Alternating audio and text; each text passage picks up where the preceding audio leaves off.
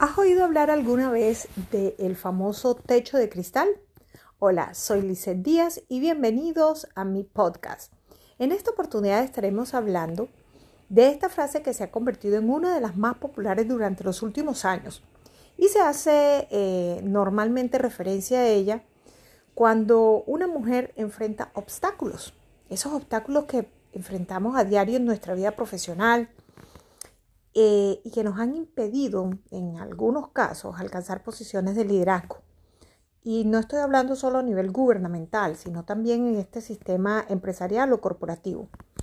Metafóricamente se ha utilizado esta figura de techo de cristal para indicarnos que esos límites mentales que nos hemos impuesto y que nos impiden en la mayoría de los casos alcanzar las posiciones con las que tanto soñamos, por las que tanto trabajamos, nos esforzamos y educamos, no son más que una frágil lámina de cristal que podemos romper con solo darle un pequeño golpecito a nuestra propia conciencia.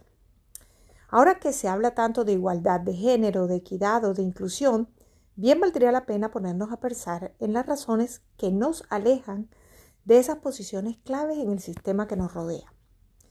¿No será acaso que somos nosotras mismas las que nos ponemos esos límites y terminamos siendo más machistas que los mismos hombres? Eso me lo pregunto todos los días y tiene que ver algo con nuestra cultura. Realmente culturalmente eh, hemos crecido viendo a los hombres liderando las empresas, las organizaciones, los gobiernos, la mayoría de las industrias. De tal manera que si bien es cierto las mujeres hemos avanzado en grandes escalas durante los últimos 100 años, hay un gran remanente mental en nosotros que nos sigue creando conflictos. Y esos conflictos nos impiden alcanzar las metas que nos hemos propuesto. Por eso esta metáfora es tan perfecta y poderosa, porque nos lleva a pensar en esos miedos y obstáculos y al mismo tiempo en esos desafíos como una delgada lámina de cristal que podemos desaparecer en cualquier momento. Pero tenemos que estar conscientes de ello.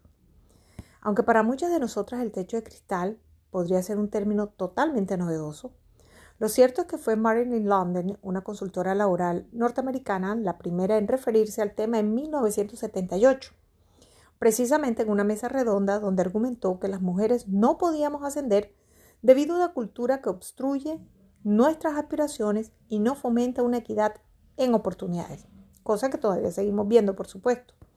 En 1979 este concepto toma una mayor relevancia y se empieza a popularizar gracias a Catherine Lawrence, una empleada de Age Packet, durante la conferencia del Instituto de Mujeres para la Libertad de Prensa. En la conferencia que impartió Catherine hizo uso de esta metáfora para referirse a la disparidad existente entre la política de ascenso y las oportunidades existentes en su entorno laboral. Seguimos hablando más sobre el techo de cristal como un término que no es nada nuevo, aunque para muchos sí lo sea, repito. Pues en 1984, Gay Bryan, la editora de la revista Working Women, apunta que las mujeres han llegado a cierto punto al que ella llama el techo de cristal, donde están en la parte superior de la gerencia media y se están deteniendo y estancándose. No hay espacio suficiente para todas esas mujeres en la cima, es la pregunta que se hace. El techo de cristal aparece reiteradamente en el libro The Working Women Report, Success in the Business, en 1980. 40 años más tarde, esta metáfora ha sido fuente de inspiración para que las mujeres continúen luchando, primero mental y psicológicamente, por alcanzar las metas propuestas en materia laboral.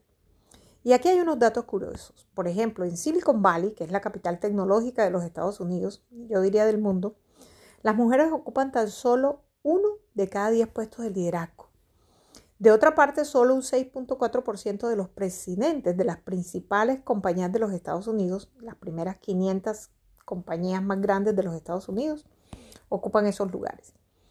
Aunque las mujeres hemos avanzado con este objetivo de, equipar, de equipararnos a los hombres en el mundo corporativo y concretamente en temas de ocupar puestos directivos en esas corporaciones, parece evidente que existe un importante recorrido por delante.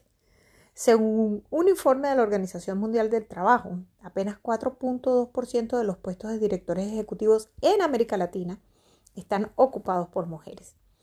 Se dice que el techo de cristal, o se habla del techo de cristal porque es algo imperceptible, no puede identificarse claramente, sin embargo, los números a nivel mundial son contundentes.